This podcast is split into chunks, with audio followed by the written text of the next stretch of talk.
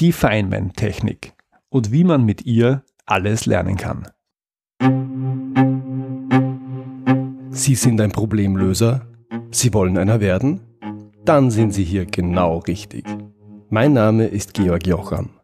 Willkommen zu meinem Podcast Abenteuer Problemlösen.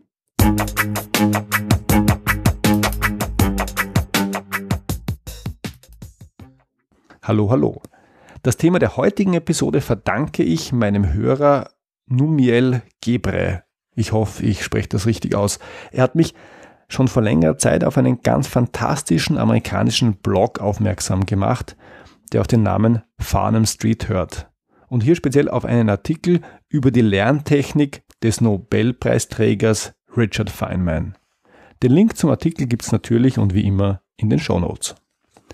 Richard Feynman war ein amerikanischer Physiker, der von 1911 bis 1988 gelebt hat.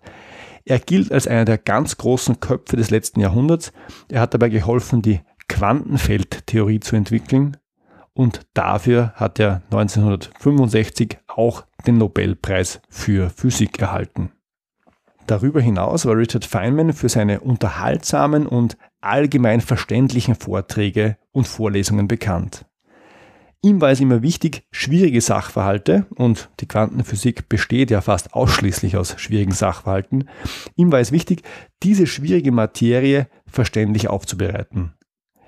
Jetzt aber zum Thema der heutigen Episode. Die Feynman-Technik und wie man mit ihr alles lernen kann. Vorab, es gibt zwei Arten von Wissen. Leider konzentrieren wir uns oft auf die falsche.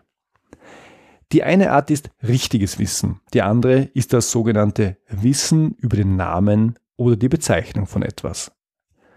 Am besten lässt sich der Unterschied zwischen den beiden mit einer berühmt gewordenen Anekdote über Max Planck illustrieren. Nachdem Max Planck im Jahr 1919 den Nobelpreis für Physik gewonnen hat, ist er, so die Erzählung, durch ganz Deutschland gereist und hat immer wieder die gleiche Vorlesung zur Entdeckung des sogenannten Planck'schen Wirkungsquantums gehalten. Er ist auf dieser Rundreise von seinem Chauffeur begleitet worden. Der Chauffeur hat die Vorlesung wieder und wieder gehört und konnte sie irgendwann auswendig. Und er hat zu Max Planck gesagt, Herr Professor, diese Routine ist schon so langweilig, wollen wir nicht die Plätze tauschen. Ich halte die Vorlesung in München und Sie sitzen mit meiner Chauffeursmütze in der ersten Reihe. Max Planck hat dem Spaß zugestimmt und sie haben die Rollen getauscht. Also hat der Chauffeur von Max Planck stellvertretend dessen Vorlesung gehalten. Natürlich ohne, dass die Zuhörer das wussten. Alles lief rund, aber nach der Vorlesung kam noch eine Frage, die der Chauffeur natürlich nicht beantworten konnte. Die piffige Antwort des Chauffeurs auf diese Frage Ich bin verwundert, dass in einer so fortschrittlichen Stadt wie München eine derart banale Frage gestellt wird, die sogar mein Chauffeur beantworten kann. Und er hat die Frage durch seinen Chauffeur, also Professor Max Planck, der als Chauffeur verkleidet war, beantworten lassen. An dieser kleinen Geschichte sieht man die zwei Arten von Wissen recht deutlich. Max Planck hatte richtiges Wissen. Er hatte ein tiefgehendes Verständnis von den Sachverhalten, die er da vorgetragen hat. Sein Chauffeur nicht. Der hatte nur die richtigen Worte. Er konnte die Inhalte wiedergeben, fehlerfrei und für die informierten Zuhörer sogar verbunden mit einem echten Mehrwert. Ist auch klar, ob die schlauen Dinge der Herr Professor sagt oder ob die gleichen schlauen Dinge der Chauffeur sagt, der sie nur auswendig gelernt hat, ist für den Zuhörer egal. Was dem Chauffeur aber zu jeder Zeit gefehlt hat, war das echte, tiefe Verständnis für die Materie. Wohl hat er über Wissen verfügt, aber eben nur über Wissen über den Namen oder die Bezeichnung von etwas. Das Problem ist, dass die eine Art des Wissens gar nicht so leicht von der anderen Art des Wissens zu unterscheiden ist. Wenn einer etwas Kluges sagt, dann ist es ohne konkretes Nachfragen oft gar nicht möglich herauszufinden, über welche Art von Wissen der Sender der klugen Botschaft verfügt. Die Verantwortung für Entscheidungen aber sollten wir nur Menschen übertragen, die über echtes Wissen verfügen über Max Planck wissen und nicht denen, die nur den Namen und die Bezeichnung kennen, die über Chauffeurswissen verfügen. Nur die mit dem echten Wissen können die Folgen ihrer Entscheidung nämlich auch bewerten. Verschärft wird dieses Problem dadurch, dass vieles von dem, was wir in unseren Schulen lernen, auch nur Chauffeurswissen ist. Kein echtes Wissen. Das heißt, dass die Schüler zwar in der Lage sind, das, was sie lernen, aus dem Gedächtnis wiederzugeben, dass sie aber oftmals nicht in der Lage sind, es zu erklären oder herzuleiten. Ganz einfach, weil sie es nie in der Tiefe durchdrungen haben. Ich komme zurück auf Richard Feynman. Er hat eine Lerntechnik kultiviert, ich möchte gar nicht sagen entwickelt, weil so besonders schwierig ist sie nicht und ziemlich sicher haben das vorher auch schon viele andere gemacht. Er hat also eine Lerntechnik kultiviert, die einem hilft, echtes Wissen zu erwerben, wenn man das möchte. Diese Lerntechnik ist unter dem Namen Feynman-Technik bekannt geworden und sie besteht aus vier ganz einfachen Schritten. Erstens, wähle ein Fachgebiet. Also überleg dir, in welchem Fachgebiet du richtiges, echtes Wissen erwerben möchtest. Ganz einfach. Zweitens, lehre dieses Fachgebiet. Und dieser zweite Schritt wird jetzt wohl einige überraschen, weil logisch wäre jetzt erstmal, sich in diesem Fachgebiet schlau zu machen, sich einzulesen. Feynman aber sagt, lehre das Fachgebiet, wenn du echtes Wissen erwerben willst. Das hat einen entscheidenden Vorteil. Man beginnt das Fachgebiet schon ganz zu Beginn so richtig tief zu durchdringen.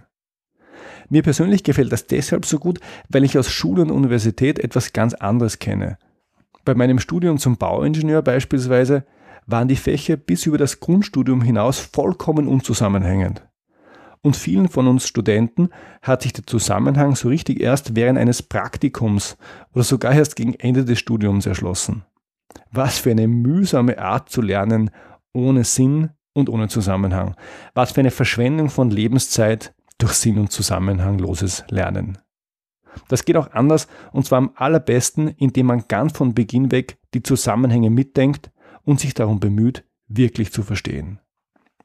Mit Lehren meint Feynman übrigens nicht, dass man es tatsächlich lernen muss, also einer Klasse lehren oder als Nachhilfeunterricht, es reicht, wenn man so tut, als müsste man es jemandem erklären. Es hilft also, wenn man es sich quasi selber erklärt. Drittens, geh zurück und fülle die Lücken. Klar, wenn man so lernt, dann trifft man sehr rasch auf Lücken, gerade am Anfang. Und die füllt man dann. Zum Beispiel, indem man fragt oder indem man nachliest oder indem man Erfahrungen macht. Und wenn man die Lücken gefüllt hat, dann geht man weiter und lehrt es wieder gerne auch sich selber. Viertens, überprüfe und vereinfache. Das ist ganz wichtig. Die Erklärung sollte letztlich so einfach sein, als müsstest du es einem Kleinkind erklären. Weg mit den Fachausdrücken. Jeder Fachausdruck verschleiert potenzielles Nichtwissen und Nichtverstehen, also weg damit. Wir übersehen nämlich gerne die Gefahr, die von Fachvokabeln ausgeht. Wir hören sie, wir verstehen sie vielleicht nicht so richtig, fragen aber nicht nach. Wenn wir sie zehnmal gehört haben, dann haben wir uns daran gewöhnt. Gewöhnen reicht aber nicht. Und wenn man diesen Prozess, diese vier Schritte ein paar Mal durchlaufen hat, dann kann man darauf vertrauen, dass man richtiges Wissen erworben hat. An dem Konzept von Feynman gefallen mir zwei Aspekte besonders gut. Erstens, es ist keine Lerntechnik im Sinne des Merkens oder Auswendiglernens, sondern eine Lerntechnik im Sinne des Verstehens. Und was ich verstanden habe, das kann ich viel besser behalten als das, was ich mir nur gemerkt habe. Zweitens, es führt dazu, dass man das, was man lernt, sehr leicht reproduzieren kann. Am besten sieht man das in der Mathematik. Wenn ich verstanden habe, wie eine Formel hergeleitet wird, dann muss ich sie mir nicht merken. Dann kann ich sie bei Bedarf immer wieder herleiten. In diesem Sinne, ich liebe die Feynman-Technik. Ich lerne seit Jahren so ähnlich, ohne dass ich wusste, dass es dafür einen Begriff gibt. Und wenn Sie diesen Podcast schon länger hören, wenn du diesen Podcast schon länger hörst, dann ist dir vielleicht aufgefallen, dass ich diese Art des Verständnislernens auch hier versuche anzuwenden und umzusetzen. Gelingt mir das denn auch? Über Feedback dazu freue ich mich sehr. Das war's wieder für heute. Ich freue mich, wenn Sie beim nächsten Mal wieder dabei sind. Wenn Sie Fragen an mich haben, dann schicken Sie mir gerne ein Mail an info@georgjocham.com. Und wenn Ihnen diese Episode gefallen hat, dann freue ich mich wirklich, wirklich über Ihre ehrliche Bewertung auf iTunes. Danke fürs Zuhören. Bis zum nächsten Mal. Ihr Georg Jocham.